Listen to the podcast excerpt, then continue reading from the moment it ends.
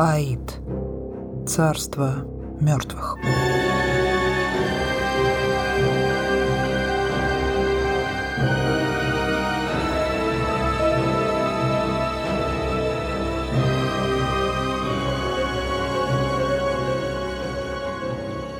Здесь, через мрачные скалы, тяжелые осколки которых устрашающе падают в воду, течет черная, леденящая души река Стикс.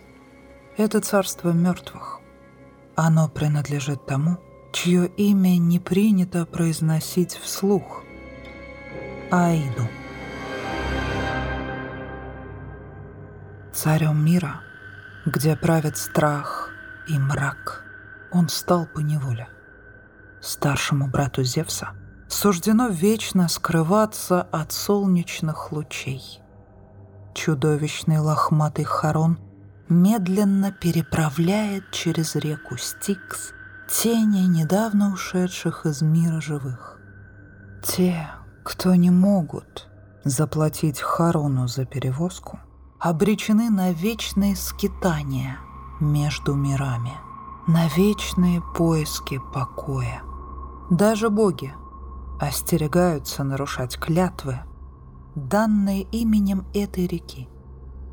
Воды ее священны и ядовиты, при этом способны даровать бессмертие.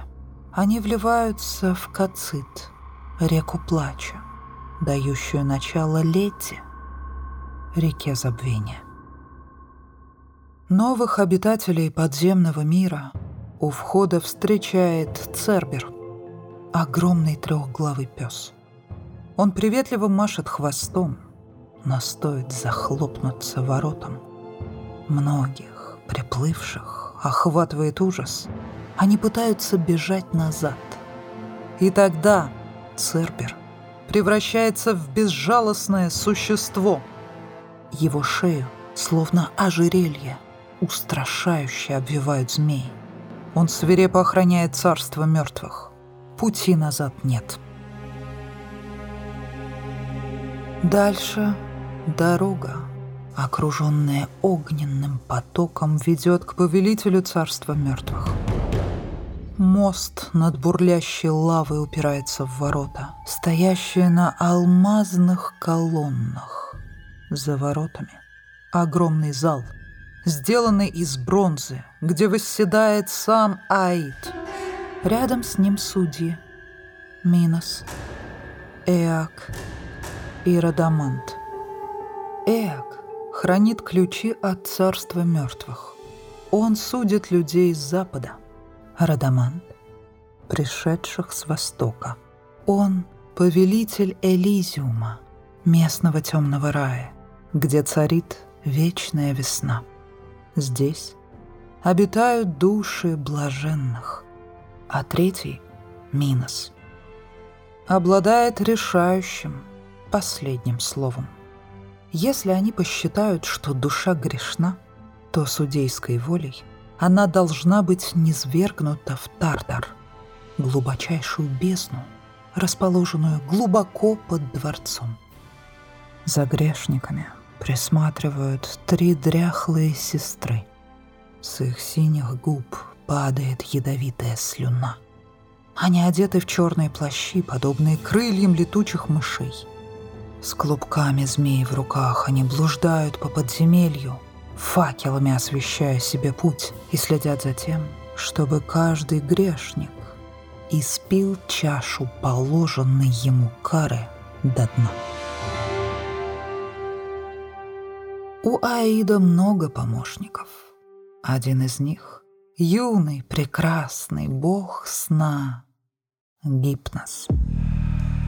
Он неслышно летает над головами людей, удерживая в одной руке головку мака, а во второй сосуд. В нем сладкое снотворное. Тот, к чьим глазам прикоснется жезл гипноса, тут же, навсегда, погружается в смертный, блаженный сон. Как же опасен гипноз. Его силе не могут противостоять ни люди, ни герои. И даже сам Зевс бессилен против его чар. Никогда не будет радости в мире мертвых. И счастлив ли сам Аид править в таком жутком месте? Радует ли его золотой трон и верные опасные слуги? Как ему досталась эта власть?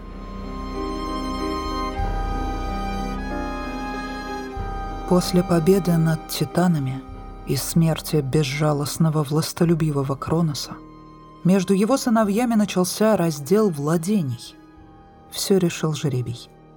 Зевсу досталась власть над небом и землей, Посейдону над морем.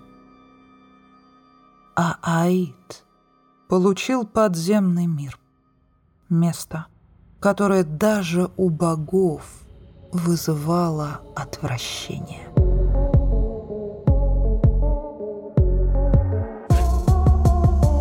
Аид богат, он владеет несметными сокровищами, но они не способны принести ему радости.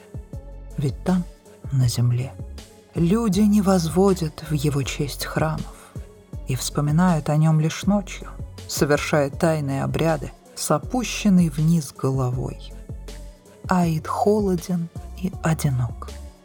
Он отделен не только от земного мира, но и от своих близких, обитателей Олимпа.